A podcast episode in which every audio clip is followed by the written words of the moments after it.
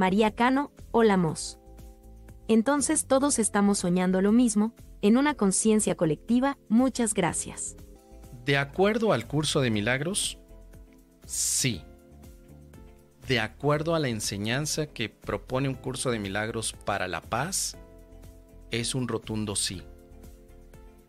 Pero no estamos soñando individualmente, sino como una sola mente, que llamarle colectiva significa la suma de individualidades, sino que en el curso de milagros la mente es unidad, no colectividad, y hay diferencia en términos. Por eso el, tema de mente colectiva, inconsciente colectivo, muy relacionado con lo que Carl Jung explicaba en su teoría del aparato psíquico, en el curso de milagros no se llama así, sino mente uno. Milagronauta Croesan ha hecho una donación. Gracias. Gracias, querida Caro, por ese super chat. Así que te invito a que hagas super chat, así también como nuestra querida, como nuestra querida Caro. En el capítulo número 27 del curso de milagros en el texto dice algunas cosas que te pueden ser de utilidad. Vamos a ver. Déjame ver si encontramos algunas, algunos puntos que nos puedan ser útiles. Nadie puede despertar de un sueño que el mundo esté soñando por, por él. Pues en ese caso, él se ha convertido en parte del sueño de otro. Entonces dice, si tú fueras el sueño de otro, no podrías despertar. De acuerdo al curso de milagros, el sueño del mundo no es sino una parte de tu propio sueño de la que te desprendiste y luego viste como si fuese el principio y el final del tuyo.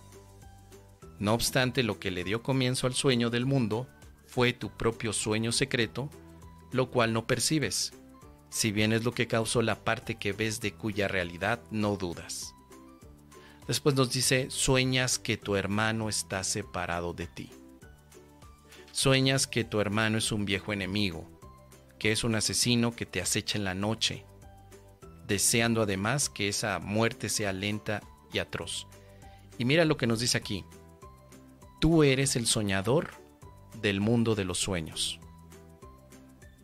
No está diciendo que hay una mente colectiva donde todos soñamos el mismo sueño te está poniendo en un nivel todavía más profundo a nivel del origen.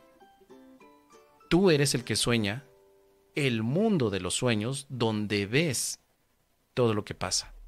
Personas que caminan, personas que dejan de caminar, perritos, ácaros, eh, no lo sé, árboles, libros, música rock, tacos de nenepil, todo eso lo estás soñando, pero no de manera independiente, porque tú ya no es la persona. Tú es la mente, no colectiva. La mente uno. Recuerda, la palabra colectividad es coleccionar a muchos y unirlos. Colectividad, coleccionar. Unidad, o incluso la palabra que tiene el curso de milagros, unicidad, es que el uno jamás se rompió. Nunca tú sigues siendo ese uno que no se partió ni se fragmentó en, sueños pequeñitos llamados cuerpos. Sigue siendo la misma mente que ha soñado todo. Tú eres este soñador del mundo de los sueños. Cambia entonces la perspectiva. Por eso lo comparto, queridos amigos. Un curso de milagros no se parece al psicoanálisis ni a algunas otras corrientes se parece más a algunos aspectos de la filosofía occidental.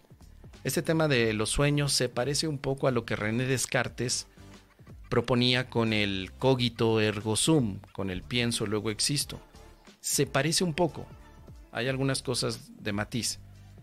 Pero lo que decía René Descartes es que puede dudar de todo lo que está viendo pensando que es una ilusión. Duda de que exista porque sus sentidos lo pueden engañar, su percepción pero no puede dudar del que pregunta, de aquella parte que está preguntando.